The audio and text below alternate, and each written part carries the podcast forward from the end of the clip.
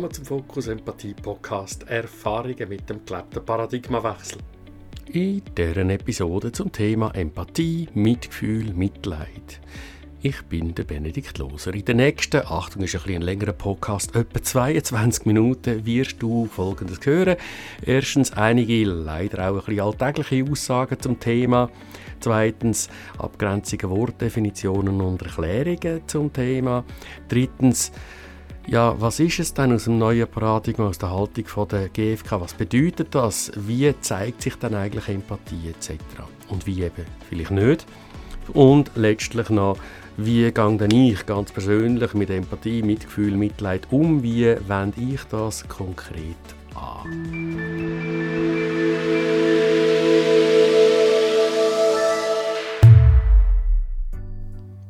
Einige von den alltäglichen Aussagen, die ich etwa höre zu dem Thema. Muss ich jetzt Empathie geben?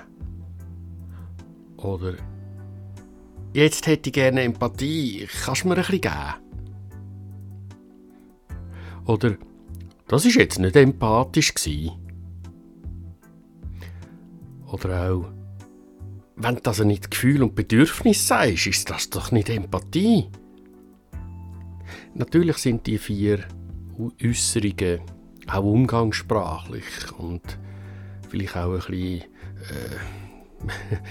äh, mehr Wohlwollen und, und breiter zu sehen. Und gleichzeitig ist es wert, das einmal näher anzuschauen. Dann schauen wir zuerst einmal an, was, was verstehe ich denn oder was verstehe, könnte man noch verstehen unter Empathie, Mitgefühl, Mitleid. Empathie wird oft als Fähigkeit definiert, so auch von Wikipedia und anderem. Äh, bei Wikipedia bleibend steht dort, Empathie ist die Fähigkeit und Bereitschaft, Empfindungen, Emotionen, Gedanken, Motive und Persönlichkeitsmerkmale einer anderen Person zu erkennen, zu verstehen und nachzuempfinden ist jetzt gerade ein bisschen Definition. Gehen wir mal einzeln ein darauf ein. Es ist eine Fähigkeit oder wird als Fähigkeit gesehen. Das sehe ich auch so. Da hat es noch ein bisschen mehr drin. Als Erwachsenenbildner äh, verstehe ich Fähigkeit auch als, da braucht es zuerst noch etwas Können, dass ich eine Fähigkeit kann an den Tag legen kann. Muss ich etwas können. Und dass ich etwas kann, muss ich aber auch noch etwas wissen. Sonst kann ich ja vielleicht nicht. Das heißt, eine Fähigkeit ist etwas, wo ich etwas darüber wissen muss und das Wissen auch können, umsetzen können muss. Doch die Fähigkeit allein reicht nicht, und das ist in dem Satz von der Definition auch gewesen. Es braucht auch noch die Bereitschaft, die Fähigkeit einzusetzen. Und das ist relevant, weil empathisch ist man nicht einfach oder ist es nicht? Sondern es ist die Frage, bin ich es im Moment? Bin ich also in der Lage, das Wissen und das Können auch umzusetzen? Bin ich in der Lage und willens? Habe ich die Bereitschaft, jetzt gerade? Also mal zu sehen, das ist nichts statisch, das ist etwas im Moment. Dann geht es in dieser Definition weiter mit äh, Empfindungen und Emotionen können, äh, zu erkennen. Ja, das ist das, was Marshall Rosenberg sagt, dass das, was lebendig ist im Gegenüber. Mhm, klar. Also Gefühle, Emotionen, so Sachen. Auch heißt es in der Definition da Gedanken. Da sage ich jetzt übersetzt, das sind also inklusive alle Urteile und Interpretationen, kann ich die auch wahrnehmen? Kann ich die erkennen? Kann ich die auch hören, ohne gerade dagegen reden? Die Motive, also Beweggründe, also letztlich auch ähm, nicht nur die Strategien, sondern wo, was da gemacht wird, sondern Bedürfnis darunter. Zu erkennen, aha, kann ich das erkennen, auch wenn es verschlüsselt, verklausuliert oder nicht so daherkommt, dass ich es direkt kann hören und es nachzuempfinden. Ganz wichtig, nachzuempfinden. Kann ich mich in die Schuhe vom anderen so begeben, dass ich die andere Person kann nachempfinden. Ich muss nicht einverstanden sein mit dem, was die andere Person denkt oder handelt. Aber kann ich es nachempfinden? Kann ich gleich werden? Kann ich mein Gegenüber werden für einen Moment und das wirklich auch so nachfühlen?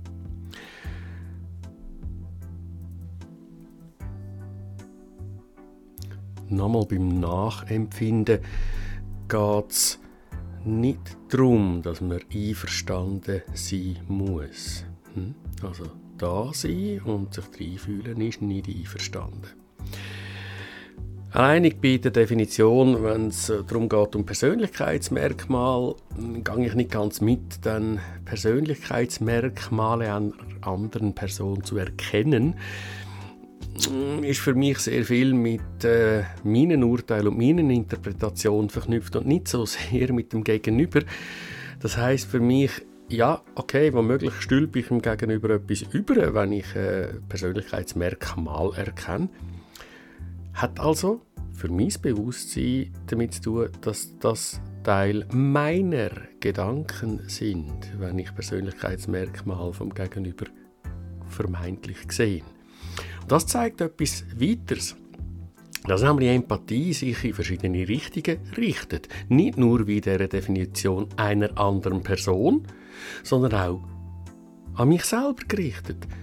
Kann ich und habe ich die Bereitschaft und die Fähigkeit und die Möglichkeit, meine eigenen Empfindungen, Emotionen, Gedanken, Motive auch gerade zu erkennen, zu verstehen. Also Selbstempathie, auch ganz wichtig. Und das hat schon der Daniel Goleman 1997 im Zusammenhang mit seinen Arbeiten über emotionale Intelligenz gesagt wie wichtig das, das ist. Denn er hat gesagt, Grundlage der Empathie ist die Selbstwahrnehmung. Je offener eine Person für ihre eigenen Emotionen ist, desto besser kann sie Gefühle der anderen deuten. Ja, ein Jahr später haben wir dann einmal noch die Spiegelneuronen äh, erkannt oder entdeckt und zuerst mal beschrieben.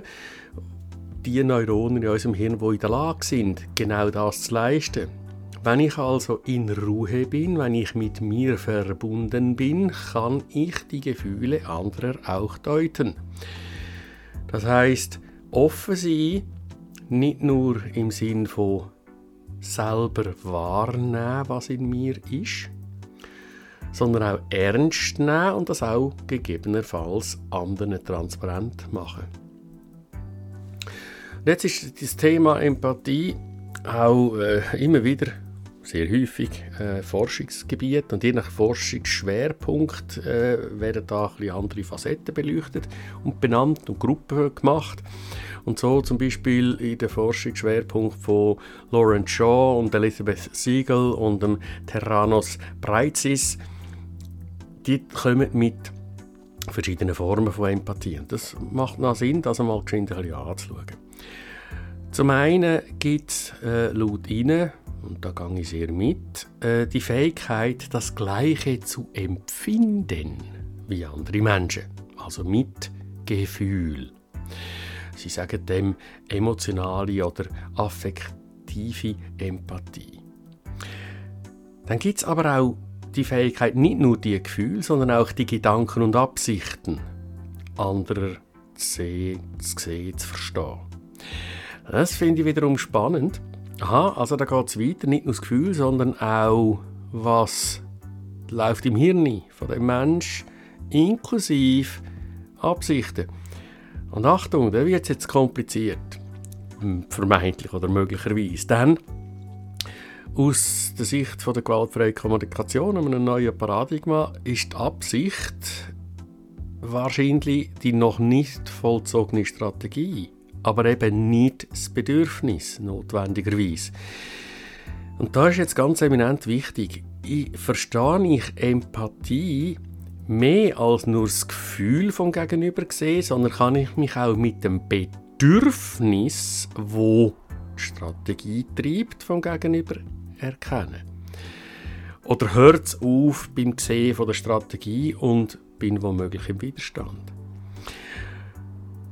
Die Forscher sagen deren Empathie auch kognitive Empathie und für mich zeigt sich dort genau der Widerspruch.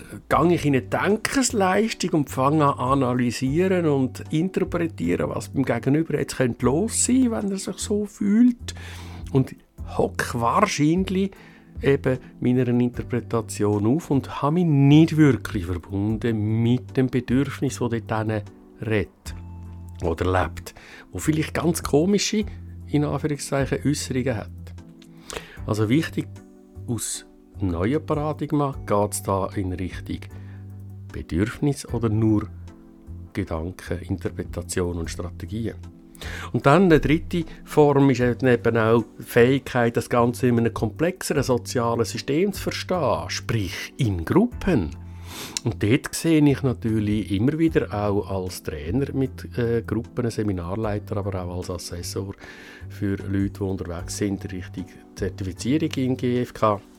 Aha, in Gruppen, das ist dann gerade nochmal eine andere Geschichte. Weil im 1 zu 1 haben wir das relativ schnell drauf. Ah, ich kann mich auf jemanden eintunen, ich kann mit jemandem präsent sein, aber kann ich mit mir und jemandem und noch weiteren gleichzeitig so präsent sein, dass ich das Gruppengefüge merke. Hm, spannend. Aber auch das ist Empathie. Für mehrere gleichzeitig. Spannend auch, dass neuere Forschungen, äh, allen voran Hirnforschungen, aber nicht ausschließlich, wie zum Beispiel von Tanja Singer oder schon ein bisschen früher von Paul Bloom, ähm, versuchen, Empathie noch ein bisschen auseinander zu dividieren oder zu dröseln. Weil, und so zeigen das äh, verschiedene Studien und Versuche, werden nicht immer die gleichen Hirnareal aktiv, wenn ein Mensch empathisch präsent ist. Finde ich rasend spannend und zeigt mir auch, woher dass viele Teilnehmer kommen und Fragen stellen über Empathie und wie sie sich selber erleben. Und ich kenne das auch von mir. Dann, gewisse Hirnareale werden aktiv, wenn man äh, emotional mitleidet. Das befeuert ganz andere Hirnregionen offenbar, als wenn ich in einem aktiv wohlwollenden Mitgefühl bin. Heißt, wenn ich anfange mitleiden mit dem anderen. Ich mache im anderen sein dermaßen zu mir, dass es mich ebenfalls in den Sumpf zieht. Ach Gott, ist das schlimm. Dann bin ich wahrscheinlich nicht mehr in dieser wohlwollend, aktiv wohlwollenden, mitfühlenden, sondern teilweise mitleidenden äh, Stimmung. Der Effekt auf mich selber ist auch ein anderer. Denn das, ich sage mir jetzt bewusst, Mitleid führt auch sehr oft zu emotionaler Erschöpfung und Leere. Und das aktiv wohlwollende Mitgefühl wird von unserem Körpersystem sehr häufig als belohnend und bereichernd empfunden. Ist also auch an mir, kann ich immer, wenn ich empathische Präsenz aufbringe, merken, bin ich empathisch im Sinn von schwinge ich mit dem Gegenüber? Kann ich dort reinschwingen? Erlebe ich, was andere wahrscheinlich erlebt oder sehr ähnlich? Oder übernimmt es mich und ich, es ist immer mehr meins und ich bin letztlich auf meiner Seite gelandet und nicht mehr so sehr beim Gegenüber?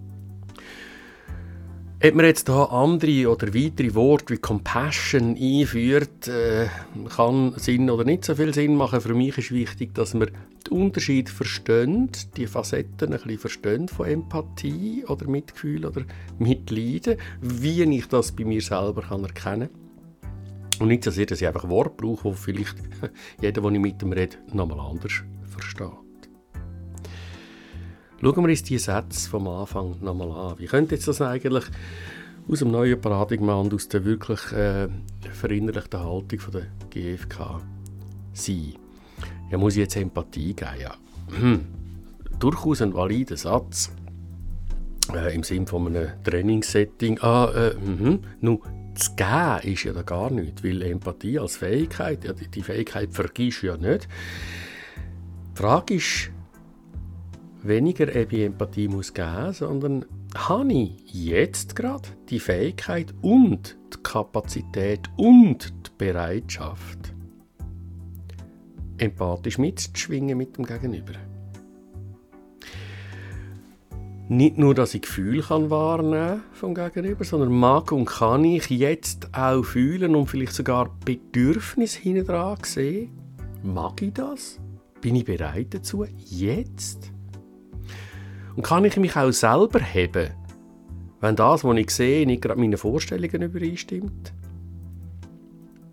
Habe ich so viel Kapazität, dass ich immer noch selber verbunden bleibe mit mir in der Selbstempathie, dass ich merke, wenn ich eigentlich gescheiter höre mit Mitgefühl, weil es mich anfängt überkommen und ich gehe vielleicht ins Mitleid oder ich gehe in die kognitive Ebene und fange an interpretieren und analysieren. Hm, ist also mehr die Frage, statt muss ich Empathie geben, bin ich bereit? Mag ich? Oder der zweite Satz, ich hätte jetzt gerne Empathie, kannst du mir ein bisschen geben? Das ist ein spannender Satz, weil da geht es wahrscheinlich kaum um bestimmte Worte, die gehört werden von dem, der da den Satz ausspricht. Wahrscheinlich redet da etwas anderes, nämlich ich weiß gerade nicht, wo ich bin, ich habe gerade keine Selbsteinfühlung, keine Selbstempathie, ich weiß gerade nicht mehr, wo ich bin mit mir selber. Magst du mich da unterstützen, mich wieder zu finden? Und schon nur aus dieser sprachlichen Formulierung, wo hoffentlich oder einmal mindestens für mich ein bisschen präziser das könnte zum Ausdruck bringen, was da ist zeigt sich, das Gegenüber muss da gar nicht etwas Bestimmtes machen, sondern äh, ja, ich bin gerne da und fange mal mit dir an, die Forschungsreihe zu machen, zu dir. Hm. Oder, und das sehe ich leider zu meinem Leidwesen sehr häufig bei Leuten, die anfangen, ins neue Paradigma wachsen, geht es da eben gar nicht um Empathie im Sinn von Hilfe zur Selbsthilfe, mich wieder selber zu erkennen, sondern es geht schlicht um einfach um Trost und dass jemand da ist. Und Achtung, das hat wieder mit empathischer Präsenz meistens wahnsinnig wenig zu tun. Wenn ich jemanden will, der da ist und mich bestärkt darin, dass ich jetzt ein armes Würmli bin, hat das mit Empathie nichts zu tun. Dann ist das ein Sympathielobgehudel. Das Trösten ist auch nicht schlecht, aber es ist nicht Empathie. Weil das Gegenüber schwingt nicht unbedingt mit mir mit, sondern es bestärkt mich, indem es sich selber zeigt in ihm und eben nicht bei mir bleibt. Es schwingt nicht mit mir mit, sondern es schwingt mit mir mit und zeigt sich im Schwingen. Nicht das Gleiche. Dritter Satz, das ist äh, jetzt nicht empathisch gewesen. Das kann ich sagen, so einen Satz kann ich sagen als Empfänger, wenn ich jemanden habe, der empathisch mit mir mitfühlt. Aber Achtung, ob meine, meine Mitmenschen da empathisch mit mir mitschwingen oder nicht, kann ich kaum beurteilen. Wahrscheinlich äußert sich in diesem Satz mehr ein Urteil von mir oder eine nicht eingetroffene Erwartungshaltung. Weil, who am I? Ich weiß doch nicht, wie es gegenüber mitschwingt. Und das ist ja nicht ein entweder oder schwingt oder schwingt nicht mit. Fühlt oder fühlt nicht mit, sondern es ist auch durchaus ein Prozess, sich da hinein zu schwingen. Und die Verbindung, die dann da entsteht, ist einmal loser und einmal weiter und näher. Also, hm, schwieriger Satz. Ist es nicht doch eine verkappte Erwartungshaltung? Oder der Satz, das ist jetzt nicht empathisch gewesen, könnte ich auch als außenstehende Person äußern, wenn ich sehe oder mitbekomme, wie zwei miteinander sich äh, versuchen zu verbinden oder äh, in Verbindung sind, empathisch miteinander sind. Auch das ist lediglich ein Urteil über das, was geht. Aber eingeschwungen habe ich mich mit dem Gegenüber, wenn ich so einen Satz sage, höchstwahrscheinlich nicht. Und der letzte Satz, wenn nicht Gefühl und Bedürfnis sagst, ist doch keine Empathie, zeigt nur sehr klar, wie häufig das Mechanik von zum Beispiel gewaltfreier Kommunikation verstanden wird als empathisch sein oder tun und nicht das, was im Tieferen ist, nämlich die Fähigkeit, den anderen zu fühlen und auch das Bedürfnis zu sehen, egal ob ich einverstanden bin oder nicht. Ob ich etwas sage, ist eine ganz andere Geschichte. Was ich sage, gerade nochmal eine andere Geschichte. Und so hat auch der Marshall Rosenberg immer wieder gesagt, äh, Empathy is not about words. Empathie hat mit Wort nichts zu tun. It's all about connection. Es geht nur und ausschließlich um Verbindung. Und so schauen wir uns doch noch an, wie mache ich denn das? Mach. wie gehe ich mit Mitgefühl, Empathie, Mitleid um? Was ist das für mich? Wie, wie zeigt sich die Fähigkeit bei mir, wenn ich sie an und anwende? Wenn ich ein Gegenüber habe, wo ich gerne mich verbinden wo ich gerne präsent sein mit «Wow, da läuft etwas, da will ich gerne dabei sein», hm? Dann geht es als allererstes zu mir. Ja, es geht zuerst zu mir. Ein Einchecken in mich. Bin ich bereit? Oder beschäftige mich irgendetwas, das mich wahrscheinlich wird wegreißen oder wo sogar verhindert, dass ich jetzt wirklich die Präsenz kann überschieben zum Gegenüber. Und dann, wenn das okay ist und ich die Bereitschaft in mir merke und die Kapazität, dann bin ich zuerst einmal einfach da. Ich bin nur mal präsent. Ich sage vielleicht auch gar nichts. Ich bin wirklich nur mal da und komme mal physisch und mental an. Und dann fange ich mich an, einschwingen. Was erlebt mein Gegenüber? Wie könnte es ihm gehen? Ich hocke aufs gleiche Ross. Das kann sein, dass ich einzelne Worte zurückgebe. Das kann sein, dass ich in Resonanz gehe mit Körper, Mimik, Gestik, Bewegungen, Tönen, äh, wie gesagt, einzelne Worte, was auch immer, zu merken, wo gibt es Resonanz? In mir, im Gegenüber, wo macht es, mm -hmm, ja, ja, jetzt haben wir einander. Und dann versuche ich auf dieser Welle zu bleiben und die Welle die Resonanz auch größer werden zu lassen, was nicht immer geht oder ich nicht immer äh, treffe und manchmal wird sie wieder ein bisschen kleiner, dann versuchen wir die Wellen wieder größer werden zu lassen. Und gleichzeitig, und ganz eminent wichtig, immer wieder, immer konstant mich abzuchecken. Ist die Bereitschaft noch da? Habe ich Kapazität noch? Wo bin ich? Läuft bei mir vielleicht gerade ein Prozess an? höre ich etwas oder denkt etwas, was ja unweigerlich ist, wo sagt, wow, das ist jetzt aber was auch immer und es reißt mich vielleicht weg.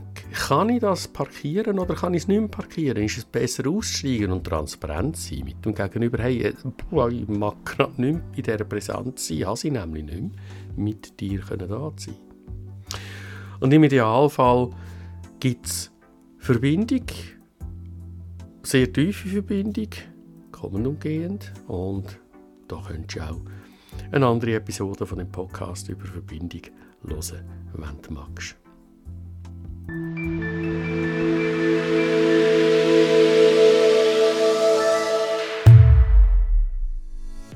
Danke fürs Hinhören.